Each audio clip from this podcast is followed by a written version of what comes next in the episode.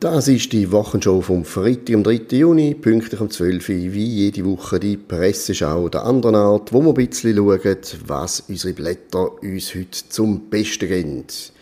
Zum Beispiel haben wir hier auf now.ch einen aufsehenerregenden Artikel. Moon and Stars, Matthäa Meyer kritisiert rein männliches Line-Ups. Moon and Stars im Tessin eine Konzertreihe, sehr populär bei den Leuten. Gehen sehr viele Leute immer hören aus der ganzen Schweiz und die haben da Jahr keine einzige Frau im Line-Up. Wir haben den Blick, den Zucker, James Blunt, die Toten Hosen. Äh, ja, das sind halt alles sehr männliche Besetzungen. Und zum Beispiel die Musikerin Sophie Hunger die findet auf Twitter neue Weltmeister in der Freakshow Diskriminierung Moon and Stars. Also Diskriminierung ist es natürlich nicht nur, wenn eine Frau irgendetwas aktiv verwehrt wird, sondern auch, wenn ein Konzertveranstalter in einer Konzertreihe keine weibliche Künstlerinnen hat. Rede davon ist, dass Moon and Stars Frauen aktiv ausschliessen. Tönt so, wie wenn Veranstalter einfach ganz fest darauf aufgepasst hätten, dass ja keine Frau auf der Bühne steht, kann ich mir schlecht vorstellen. Und äh, die Verantwortlichen sagen dann auch, äh, es sei kein Festival, es sei eine Konzertreihe. Man muss in erster Linie schauen, dass man Künstler nimmt, die im Moment gerade en vogue sind und möglichst viele Tickets äh, sich verkaufen lassen mit denen nehmen. Und wahrscheinlich hat niemand aktiv darauf geschaut, dass ja keine Frauen reingeraten. Aber inzwischen kümmert sich die Politik schon darum. Die SBK-Präsidentin Matthias Meyer findet, es sei lästig, dass Frauen immer noch um einen gleichwertigen Platz kämpfen müssen. Also, Liebe Konzertveranstalter, merkt euch, ihr könnt äh, die perfekte Konzertreihe organisieren, alles bestens, aber dann müsst ihr noch irgendwie ein, zwei Frauen reinschmuggeln, selbst wenn es, äh, es ist immer sehr kompliziert zum äh, Konzert veranstalten, man muss sich einig werden mit Künstlern, die müssen auch noch verfügbar sein und so weiter, aber selbst wenn das alles ähm, so mühsam ist, muss es einfach darum noch gehen, um eine Frau auf der Bühne haben und dann ist auch die Welt von der Matthias Meyer wieder in Ordnung. Ähm, ja. Wenn das Diskriminierung ist, keine Ahnung, aber ähm, das sind Probleme, wo wir uns im Juni 2022 müssen damit umschlagen eine diskriminierende Konzertreihe Moon and Stars. Ich nehme mal an, die Leute, die gehen, die werden da das nicht viel Gedanken verschwenden, die werden auch keine Gender-Gedanken haben, die wollen einfach Musik hören. Und selbstverständlich gibt es gute weibliche Künstlerinnen. Vielleicht ist gar keine verfügbar gewesen, vielleicht ist gar keine, die Konzertreihe passt. Manchmal liebe Matthias Meyer, liebe Sophie Hunger und Co. gibt es auch einfach ganz sachliche Gründe und es ist nicht immer ganz, ganz gezielt gegen eure Frauen gerichtet. Tagblatt Corona. Aber heute mal anders, als wir es uns gewöhnt sind. St. Galler Tagblatt berichtet heute alles anders als gedacht. So hoch ist das Risiko für Long-Covid wirklich. Und ich habe schon gedacht, gut, jetzt kommt ein neues Panikstück darüber, wie schlimm alles ist. Aber nein, es geht um eine Studie, die auf einer weltweiten Analyse zu Long-Covid äh, beruht. Und die hat jetzt einmal ausnahmsweise alle Corona-Infektionen einberechnet, also nicht nur die, die im Labor bestätigt worden sind, hat dann aus dem aus den Prozentsatz der Betroffenen von Long-Covid ausgerechnet, was ja sowieso sehr eine schwammige Diagnose ist und kommt zum Schluss hoch, ähm, es sind weniger, als man gemeint hat. Bis jetzt hat man von 20, rund 20 Prozent von äh, Covid-19-Erkrankten, die nachher Symptome haben, die irgendwie mindestens drei Monate andauern und dann haben sie die Diagnose Long-Covid und jetzt gibt es eben die neue weltweite Analyse, über 100 Forschende aus elf Ländern sagen, mm -mm, wahrscheinlich doch eher nicht so. Der Grund ist eben, dass man bis jetzt einfach nur die laborbestätigten Corona-Fälle als Berechnung angezogen hat und jetzt hat man eben auch die Dunkelziffer von anderen Erkrankten reingenommen. Sonst bei Erkrankungen nimmt man die Dunkelziffer gern und sagt, es ist alles viel furchtbarer. Bei Long-Covid hat man das bis jetzt nicht gemacht. Und jetzt hat man natürlich einen längeren Topf von Corona-Betroffenen gehabt und hat aus dem heraus die Long-Covid-Fälle berechnet.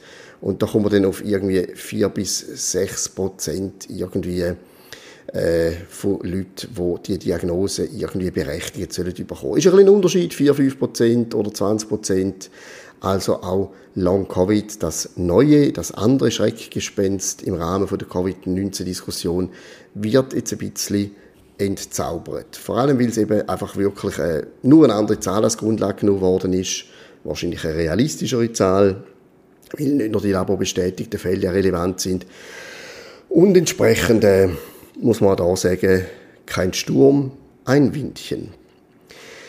Dann haben wir den Blick, wo äh, berichtet über ein neues 9-Euro-Ticket, wo in Deutschland im Gang ist ab dem Sommer. Im Juni, Juli, August kann man für 9 Euro, bescheidene 9 Euro, unbegrenzt durchs ganze Land reisen. Das ist natürlich cool. Was man, was man nicht so cool findet, ist so ein bisschen der Nobelort an der Nordsee, zum Beispiel auf Sylt, weil dort treffen sich ein bisschen die mehr besser und jetzt hat man Angst, dass völlig normale Menschen, oder Normalverbraucher, plötzlich jetzt mit diesen 9 Euro auf Sylt fahren. Und man will sich natürlich nicht mit irgendwie normalem Pöbel abgeben, wenn man da in einem Strandkorb Sylt sein Güppli schlürft. Aber genau das ist jetzt eben Befürchtung. Es könnten jetzt irgendwelche Punks und Randständige 9 Euro aufwerfen und ein bisschen in den Norden reisen, an den Strand und dort sozusagen äh, die Ferieninseln hässlich machen. Man sehe natürlich auch nicht äh, gerüstet für das grosse Aufkommen, sagt man zum Beispiel Sylt, wenn dort mal irgendwie riesige Massen kommen, äh, was soll man denn mit all diesen Leuten machen? Und es gibt tatsächlich schon äh, scheinbar in den sozialen Medien den Schlachtruf Sylt entern, wo irgendwelche Linke sagen, man soll doch jetzt auf die reichen Inseln gehen und dort ein bisschen für Tohuwabohu sorgen. Ich habe das Gefühl, es tät diesen reichen Rentner auf Sylt ganz gut, wenn sie mal ein paar normale Menschen gesagt hätten, gut, eben jetzt linke Punks normale Menschen sind, das ist jetzt wieder eine Definitionsfrage, aber die sollten sich ruhig einmal mit dem normalen Volk auseinandersetzen, wenn sie da ihre wohlhabende Ferien geniessen. Äh, ein bisschen anders, aber in ein ähnliches Kapitel geht 20 Minuten heute. Dort geht es um die sogenannte unbewilligte Demonstration Critical Mass. Das sind Tausende von Velofahrern, die immer am letzten Freitag vom Monat in Zürich umeinander fahren oder äh, eher umeinander trödeln. Sie fahren durch die Straßen von Zürich und äh, wenn natürlich Tausende von Velofahrern auf der Straße sind, dann gibt es kein Durchkommen mehr für den ganz normalen Verkehr, der wirklich dort muss sein das sind jeweils Hunderte bis Tausende von Velofahrern laut 20 Minuten. Bei 20 Minuten sind es Velofahrende, aber über das müssen wir jetzt nicht diskutieren. Und die sehen sich als, nicht als Demonstrationsbewegung. Sie sagen, nein, nein, wir machen keine Demo, wir sind einfach Teil vom Verkehr. Zufällig fahren jetzt halt da 1000 Velofahrer gleichzeitig in einem Bündel auf der gleichen Straße zur gleichen Zeit. Das macht die ganze Sache ein bisschen schwierig. Wenn sie Demo wäre, wäre sie bewilligungspflichtig. Dann hätte man allenfalls eine Handhabe, um zu sagen, hey Jungs, so geht das nicht, weg da. Aber es gibt ja keine Ansprechperson, es gibt Aufrufe für die sozialen Medien und dann treffen sich eben alle Velofahrer am Morgen, am 9 Uhr, am Freitag, an einem bestimmten Punkt. Und man kann niemand zur Rechenschaft ziehen. Darum lässt sich das irgendwie nicht unterbinden. Tatsache ist einfach, an diesen Freitagmorgen sollte man nicht ins Auto steigen, weil man hat sonst stundenlang für ein paar hundert Meter und das ist natürlich das Ziel von der sogenannten Nicht-Demonstration. Auch das ein Zeitzeichen offensichtlich.